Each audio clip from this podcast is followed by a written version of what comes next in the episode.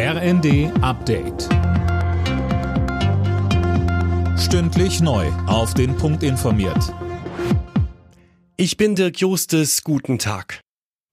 Der Soli ist rechtmäßig, das hat der Bundesfinanzhof entschieden und damit die Klage eines Steuerberater-Ehepaares abgewiesen. Sie hatten argumentiert, dass der Soli gegen den Gleichheitsgrundsatz im Grundgesetz verstößt. Außerdem sei mit dem Ende des Solidarpakts II auch die Grundlage für den Soli entfallen. Der Präsident des Bundesfinanzhofs Hans-Josef Tesling. Es besteht nach wie vor ein wiedervereinigungsbedingter Finanzbedarf des Bundes der in den Jahren 2020 und 2021 die Erhebung des Solidaritätszuschlags rechtfertigt.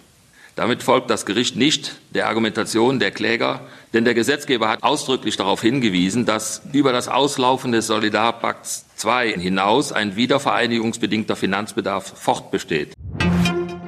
Bundeskanzler Olaf Scholz kritisiert die anhaltende Diskussion über die Lieferung von Kampfjets an die Ukraine. Alles sei dazu gesagt, erklärte er. Scholz schließt eine Lieferung von Kampfflugzeugen bisher aus. SPD-Chefin Esken wollte sich am Abend in der ARD wiederum nicht festlegen. Beim Tarifstreit im öffentlichen Dienst droht der Deutsche Beamtenbund mit einem Lockdown durch flächendeckende Streiks. Das hat DBB-Chef Silberbach in der Augsburger Allgemeinen erklärt. Sönke Röhling nach der ersten Verhandlungsrunde war noch von einer sachlichen Atmosphäre die Rede. Ja, aber es gab kein positives Signal an die Beschäftigten und wie der Chef des Beamtenbundes sagt, rechnet er noch mit einer besonders harten Auseinandersetzung. Deshalb macht er auch klar, dass es nicht das übliche Ritual in Tarifstreits, da mache man ernst. Heißt, es würden Straßenbahnen stehen bleiben, Kitas blieben geschlossen und der Müll bliebe liegen. Die Gewerkschaften fordern 10,5 Prozent mehr Geld für die Beschäftigten im öffentlichen Dienst, mindestens aber 500 Euro mehr im Monat.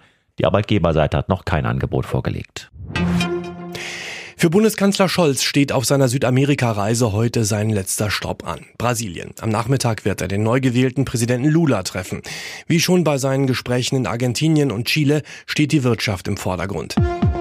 Alle Nachrichten auf rnd.de